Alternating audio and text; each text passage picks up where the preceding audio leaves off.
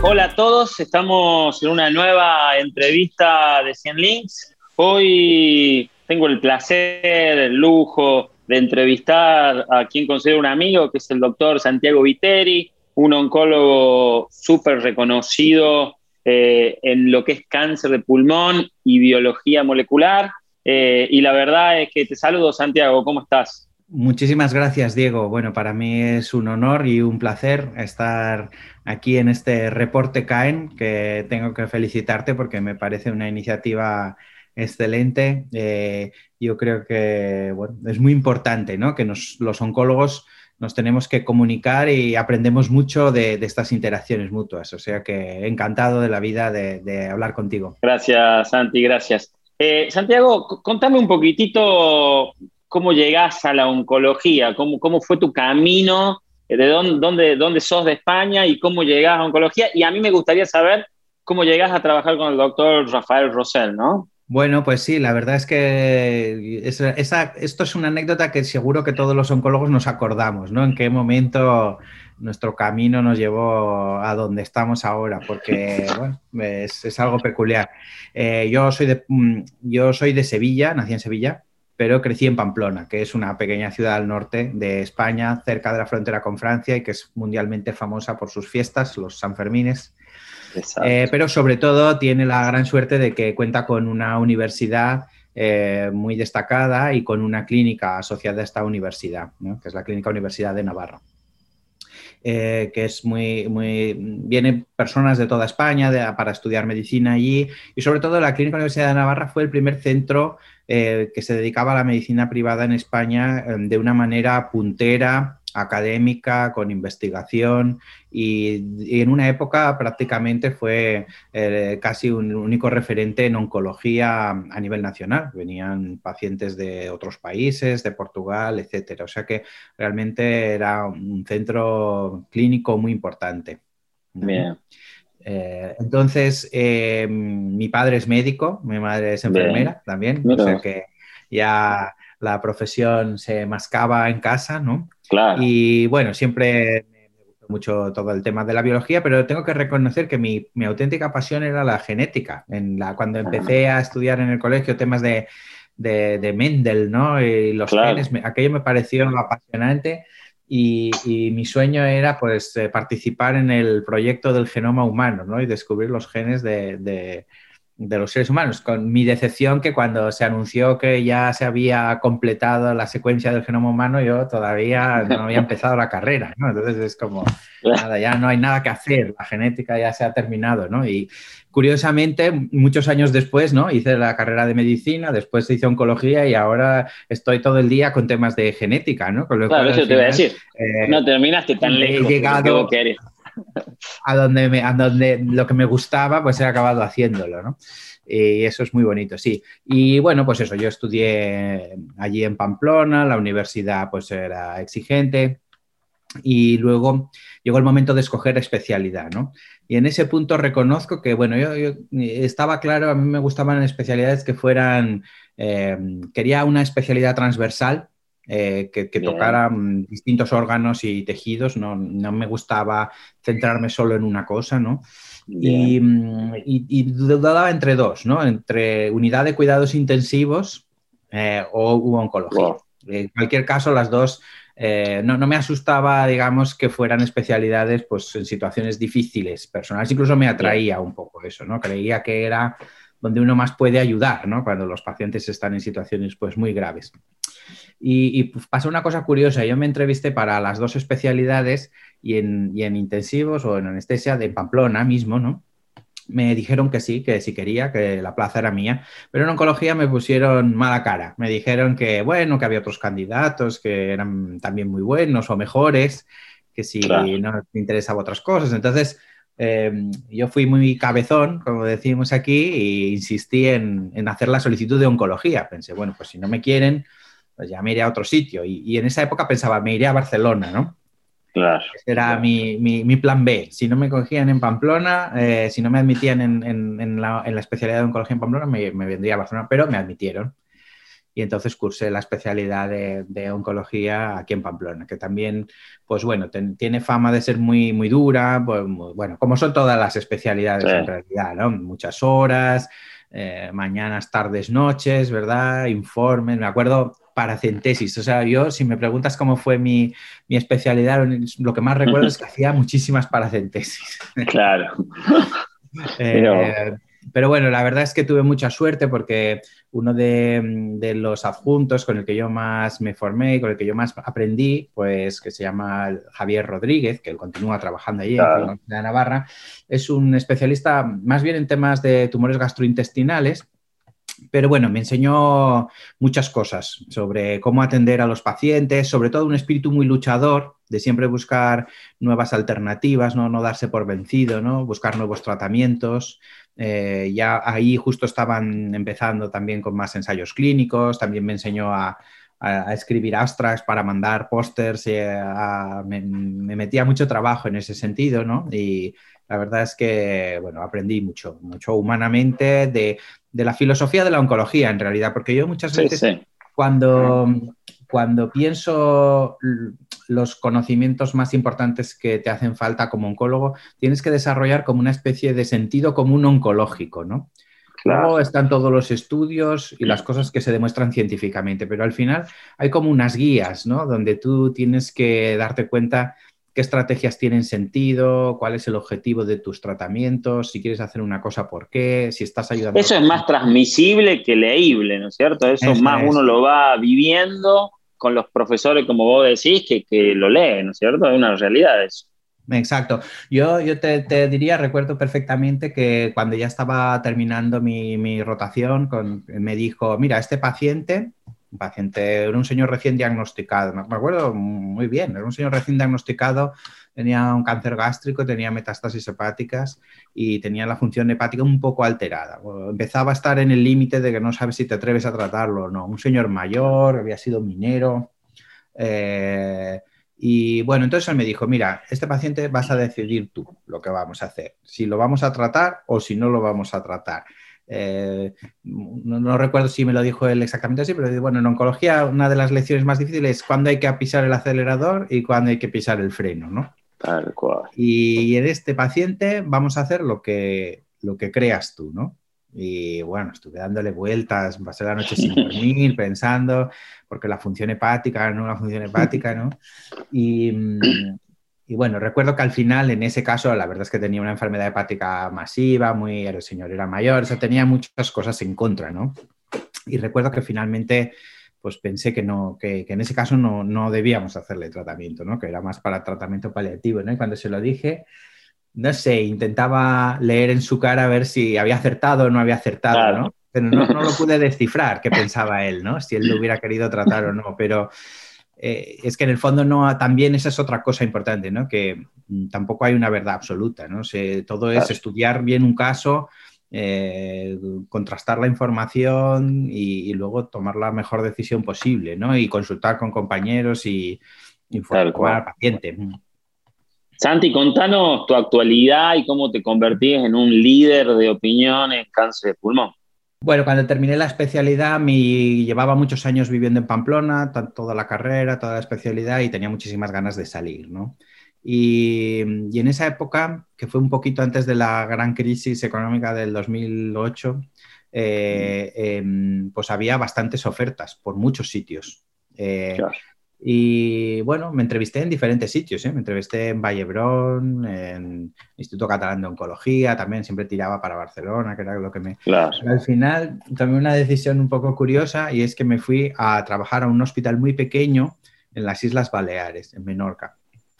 Eh, la razón no, te la sé explicar, me convencieron, eh, todo lo que me ofrecían me parecía bien, en los otros sitios me daba la impresión de que me querían explotar, ¿sabes? Eh, me prometían que iba a trabajar mucho, que me iban a pagar poco y que, ¿no? Y entonces yo decía, no le veo, no le veo del todo la gracia, ¿no? O sea, quería aprender y quería ir a un centro bueno, pero eh, no sé. Eh, y entonces, pues bueno, eh, en, aquel sitio, en este hospital pequeño, que, que era el Hospital Mateo Orfila de, Menorca, que es una de las Islas Baleares, pues había pasado que se había solo tenían dos oncólogas y una estaba de baja y la otra se había marchado. Y entonces todos los pacientes de la isla estaban sin atención y tenían que venir oncólogos de otra isla que venían de vez en cuando, pero no, no podían hacer un papel adecuado, ¿no? Porque cada vez a cada persona siempre le veía a alguien distinto, nadie llevaba los casos de verdad, ¿no? Y bueno, contrataron a un oncólogo que se llamaba Joan Carulla, que venía de Vallebrón, para llevar ese servicio y me convenció, me convenció de que era buena idea ir allí a Menorca. Y entonces allí pasé eh, mi primer año de, de, trabajo después de la residencia. Y tengo que decir que para mí fue muy importante porque venía de un centro académico, con investigación y privado, con todos los recursos, con PET, con radioterapia, con todo. Y claro, estaba muy mal acostumbrado, ¿no? Eh, mi, día a día en la Clínica Universidad de Navarra era como de ciencia ficción. Cuando llegué al Hospital Mateo Orfila de Menorca, que estaba recién inaugurado, eran nuevas las instalaciones, pero en Menorca no había radioterapia. En Menorca no cirugía torácica, los pacientes tenían que viajar a otra isla.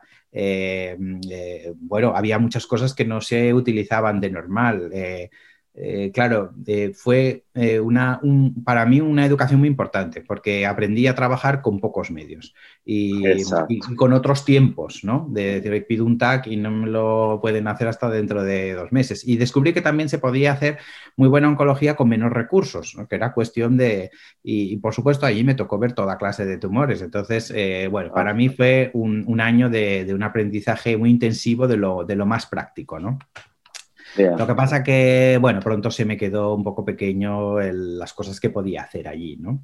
Yo me acuerdo que por esa época, pues eso, mandábamos, mandaba muchos, muchas muestras al Hospital Germán Trías y Puyol de Badalona para que miraran el EGFR, porque había un, proyecto financiado donde Rafael Rosell y su laboratorio en Badalona pues estaban analizando el EGFR de los pacientes con cáncer de pulmón, ¿no? Y entonces yo mandaba, mandaba muestras y me mandaban al poco tiempo por los resultados, ¿no? De si eran mutados, no eran mutados, para poder tratarlos con, con Erlotini, que eso era toda una, una novedad enorme, ¿no? Yo me acuerdo que... Sí, sí, claro Buah, esto del IRESA no funciona, no sirve para nada, porque claro, se daba en, toda clase de pacientes sin mirar las mutaciones, la gran mayoría no respondían en absoluto, pero cuando empezamos a mirar las mutaciones y veías esas respuestas, pues bueno, era la cosa te, cambia completamente, ¿no? Y dices, esta es la oncología, ¿no? Hasta ahora parece que hemos estado dando palos de ciego y esto es otra cosa, ¿no? Y entonces fue cuando después de un año, pues bueno, surgió la oportunidad. El doctor Rosell eh, inauguró su instituto oncológico en un centro privado, también de reciente creación, y, buscaban oncólogos. Y entonces, bueno, pues yo mandé mi solicitud y con la casualidad de que me entrevisté con Mauricio Cuello, ¿verdad? Que es otro oncólogo. Otro amigo nuestro. Otro amigo nuestro. Y fue Mauricio el que me entrevistó y nos habíamos conocido en un congreso en Pamplona. Eh, y bueno, no sé, él dice que ya se había fijado en mí, no sé, yo no. El caso es que hice la entrevista y también me entrevisté con el doctor Rosell, que yo no le conocía y no me había dedicado especialmente a pulmón, pero, pero francamente me impresionó todo. ¿Por qué? Porque ellos tenían una idea revolucionaria de, de la oncología, ¿no? Y realmente allí lo que se estaba planteando era hacer una oncología de precisión o personalizada, en el sentido en que cada paciente que entraba por la puerta del Instituto Rosell, pues se le, se le, había que tener el bloque, había que sacarle una muestra de sangre y se mandaba al laboratorio propio para que le analizaran. ¿Qué año estás hablando, Santiago? Porque es importante. 2008, ¿no? Para que veamos lo que hay en la medicina de precisión y cómo Rafael veía esto 10 años antes que el resto, digamos, ¿no? Exacto, porque en esa época nadie lo hacía y muchísima gente no creía en ello y esas palabras se solían decir, medicina personalizada, Taylor Therapy estaba más de moda en, en ese Sí, sí, tal cual. Pero, pero, pero realmente nadie lo hacía, ¿no? Y entonces eh, decías, bueno, más allá de mirar las mutaciones de GFR, parecía que no se podía hacer nada más, pero nosotros hacíamos muchas otras cosas. Mirábamos los niveles de expresión de BRCA con la intención de, ver si podíamos seleccionar los pacientes que les iba bien ir bien el cisplatino o no. Había cosas que eran, eh, digamos, estándar, había cosas que, que eran investigación y otras cosas que eran pruebas piloto, ¿no? O sea, íbamos investigando, pero eh, lo más importante era que todos los pacientes que venían la muestra tenía que ir al laboratorio y se le analizaba lo que pudiéramos en ese momento, ¿no? Y que nos ayudase a orientar su tratamiento. Y también empezamos enseguida a sacarles muestras de sangre para mirar el GFR en sangre. Nosotros trabajamos la biopsia líquida en sangre pues desde muy, muy temprano, tan pronto como que en 2010 ya era una cosa muy rutinaria para nosotros. Entonces, vamos a la actualidad y a tu trabajo diario hoy, ya en el área de cáncer de pulmón. Eh, sacan un turno por primera vez y te va a ver un primera vez con cáncer pulmón, ya con todo los estudios de estadificación, todo. ¿Qué hacen ustedes como primera medida? Para mí, uno de los puntos clave que tenemos que intentar aprovechar es el tema de la biopsia líquida. Bien. La biopsia líquida eh, obviamente no sustituye a los estudios en tejido, pero tiene una gran ventaja y es que es muy rápida. Entonces, el paciente que viene a visitarse conmigo la primera vez yo ese día le saco sangre y, le curso los análisis en función de lo que sepa. Si ya, sé, si ya sé el subtipo histológico, si es un adenocarcinoma o lo que sea, pues ya le pido que me hagan un panel que incluya las mutaciones tratables y alguna cosa más en sangre. Incluso a veces me llegan pacientes, bueno, por como estamos nosotros, a veces vienen pacientes que tienen masas, pero aún no está el diagnóstico está la sospecha de un proceso neoplásico, pero no se sabe ni siquiera si es un no microcítico. A veces esos días también le saco sangre, porque muchas veces eh, entre que le organizo la biopsia, toman la muestra y me llega al laboratorio para analizarla, ya sé que tiene una mutación. Eso lo he detectado. Claro. Y cuando decís muy rápido, ¿en cuánto tenés resultado en la práctica, no?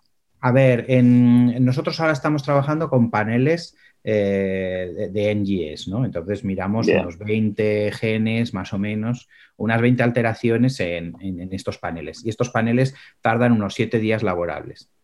Bien. O sea, una semana, un poquito más. Pero en algunos casos, por ejemplo, si me viniese un paciente, una mujer joven, no fumadora, que yo tuviese una sospecha muy alta de que puede tener GFR, si le pido la mutación puntual, en, en dos días está Bien, perfecto. ¿Y tejido no están haciendo entonces o también lo hacen? Sí, sí, sí, también, también, O sea, para mí lo ideal es en todos los pacientes hacer tanto sangre como tejido.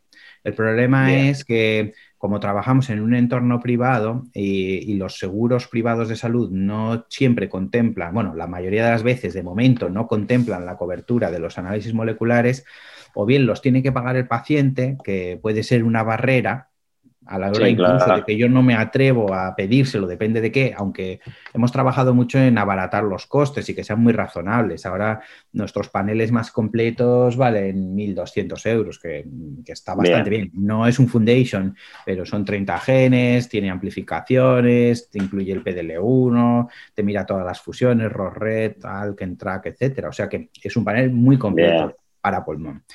Pero eh, otra estrategia que hemos utilizado es la de los ensayos clínicos. Eso es muy curioso porque al principio nos pasaba que teníamos el laboratorio ¿no? y diagnosticábamos, oye, este paciente es mutado, pero luego a la hora de la verdad no lo podíamos tratar porque los seguros privados de salud aquí en España no cubrían los fármacos orales. Entonces nos metimos en los ensayos clínicos para poder darle al paciente un tratamiento, aunque fuera oral, cubierto por el ensayo.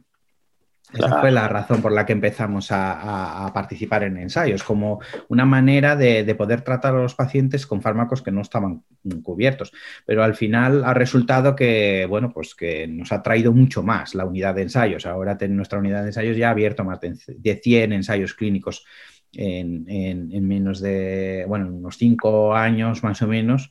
Eh, tenemos muchísimos ensayos, hemos participado en el desarrollo de fármacos para LK, para EGFR, eh, publicaciones y muchas oportunidades para los pacientes. Pero lo más interesante es que ahora mm, muchos ensayos te ayudan a cubrir los costes de detección molecular.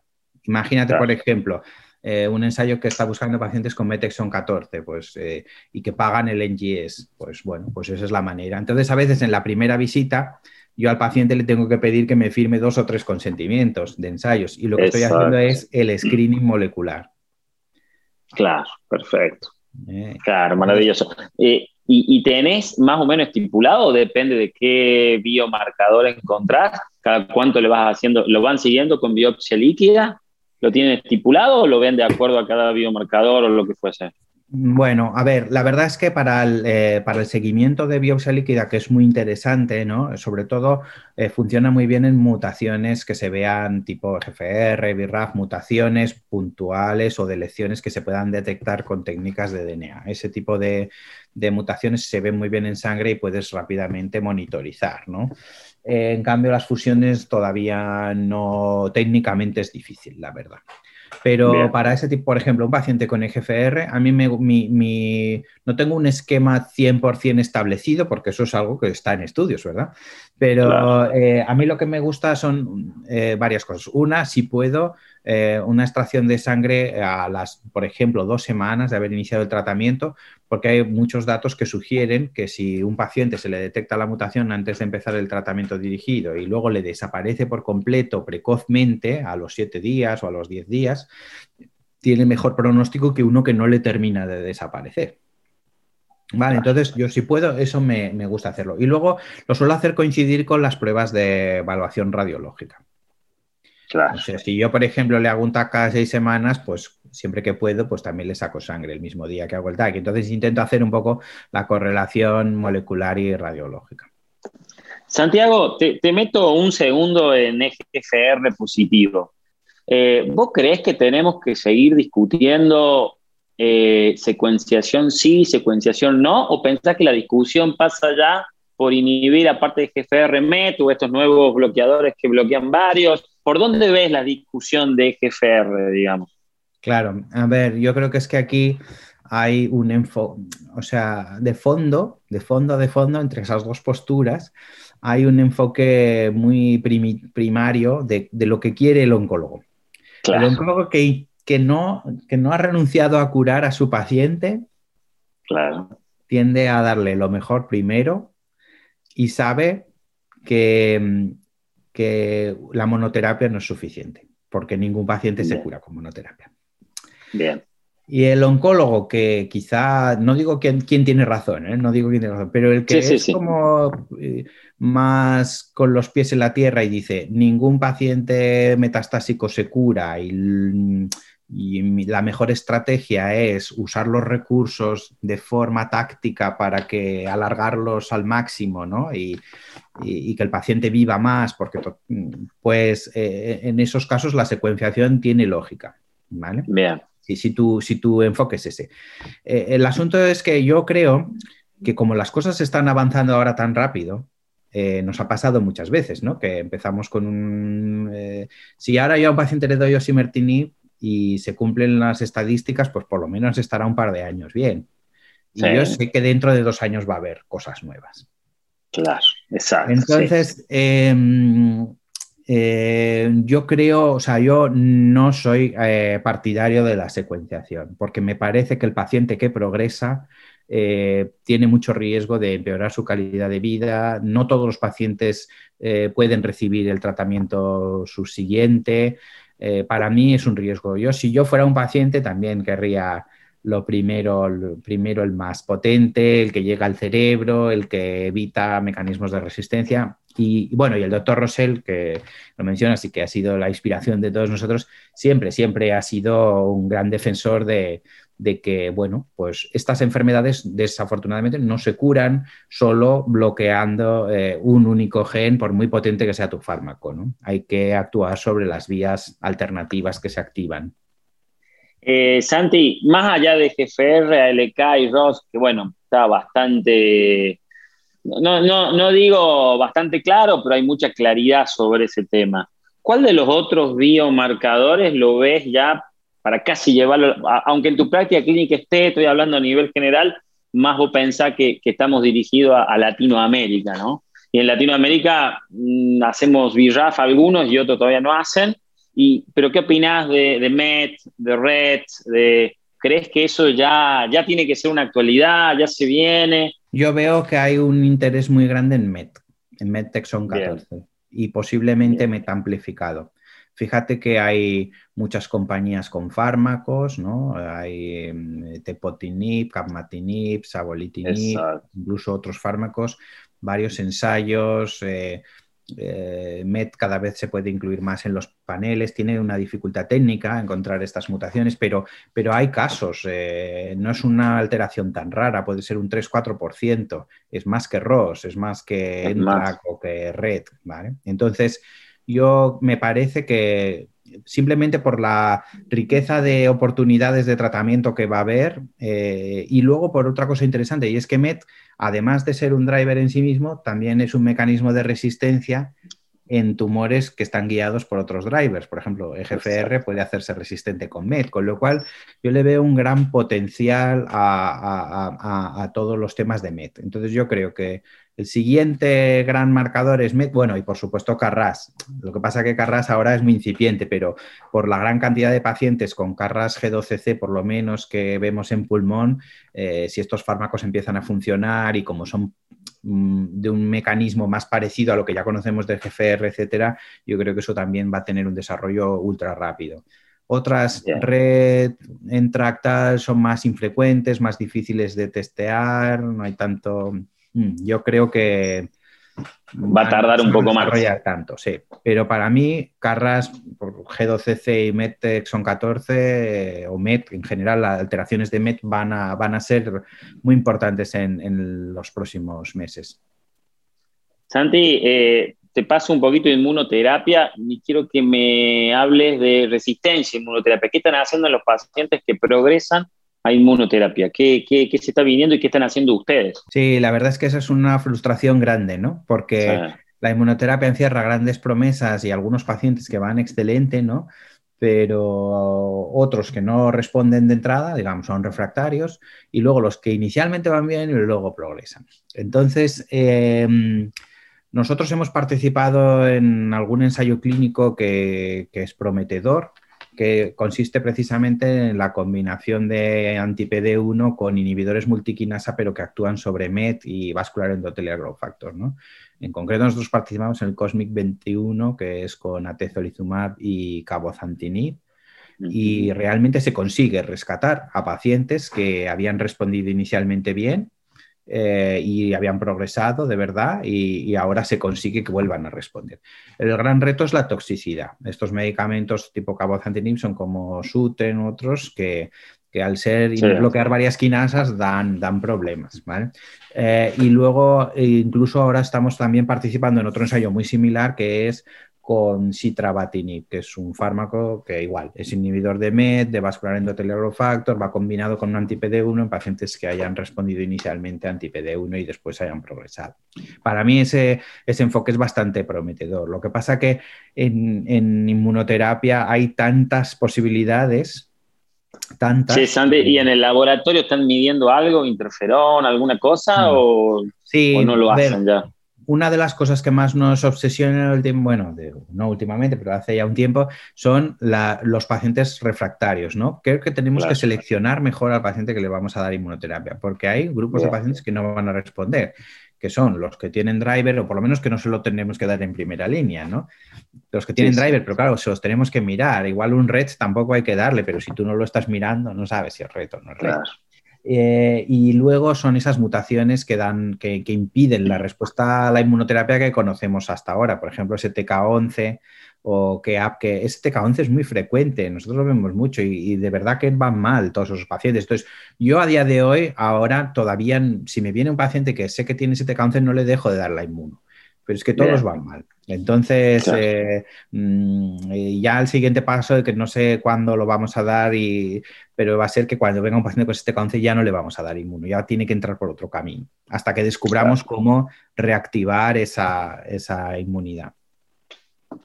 Me encanta conversar con vos, Santiago, la verdad, súper interesante. Pero te, nada, quiero que, estamos terminando por un tema de horario, quiero Vos conocés mucho Latinoamérica, has venido, bueno, ahora por la pandemia no venís, pero venías una o dos veces al año a estar con nosotros, a pasar casos clínicos, bueno, a intercambiar opiniones. ¿Cómo ves la oncología de Latinoamérica? ¿Cómo la ves? ¿Y qué te parece qué, te parece que deberíamos mejorar en los próximos 5 o 10 años? A ver, yo, tengo, yo tengo un, buen concepto, la verdad, de, los oncólogos latinoamericanos que conozco. Pienso que son gente muy bien formada, eh, realmente... Em, eh, bueno, obviamente, claro, yo voy siempre a meetings y la gente que habla, la gente que va, pues son los más interesados, ¿no? Como en todos los sitios, pues hay, hay oncólogos de, cabecera, como digo yo, que bueno, pues son muy importantes su figura y que no, no, eh, bueno, pues tienen que ir tratando a los pacientes, pues eso, con medios sencillos. Pero, pero mm, yo la impresión que tengo es mucha inquietud, mucho conocimiento, buena formación. Eso, eh, eso lo veo claro. Y un poco el problema casi siempre parece que viene a veces por la falta de ciertos recursos, ¿no? Exacto. Es decir, bueno, eh, cuando a nosotros también nos pasa, según lo que lees o que miras, dices, madre mía, ¿no? En este hospital todas las cosas que pueden hacer que nosotros no podemos, ¿no? Pero, pero ya te digo, una gran inquietud porque recibo muchas consultas de casos que, no, oye, pues le hemos hecho esto, nos ha salido esta mutación, ¿qué opinas? Y, o sea, yo en ese sentido veo un potencial enorme, ¿no? Y, me da la sensación de que mm, eh, eh, Latinoamérica va a despegar mucho en oncología.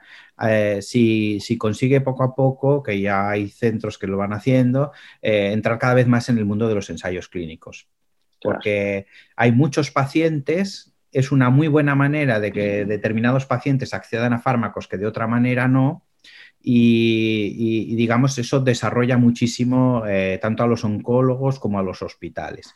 Con lo cual, o sea, yo, creo que el, gran camino está en convencer a los promotores de que en Latinoamérica se puede profesionalizar eh, los ensayos clínicos y ser una gran cantera de pacientes para avanzar la investigación mundial. ¿Eh?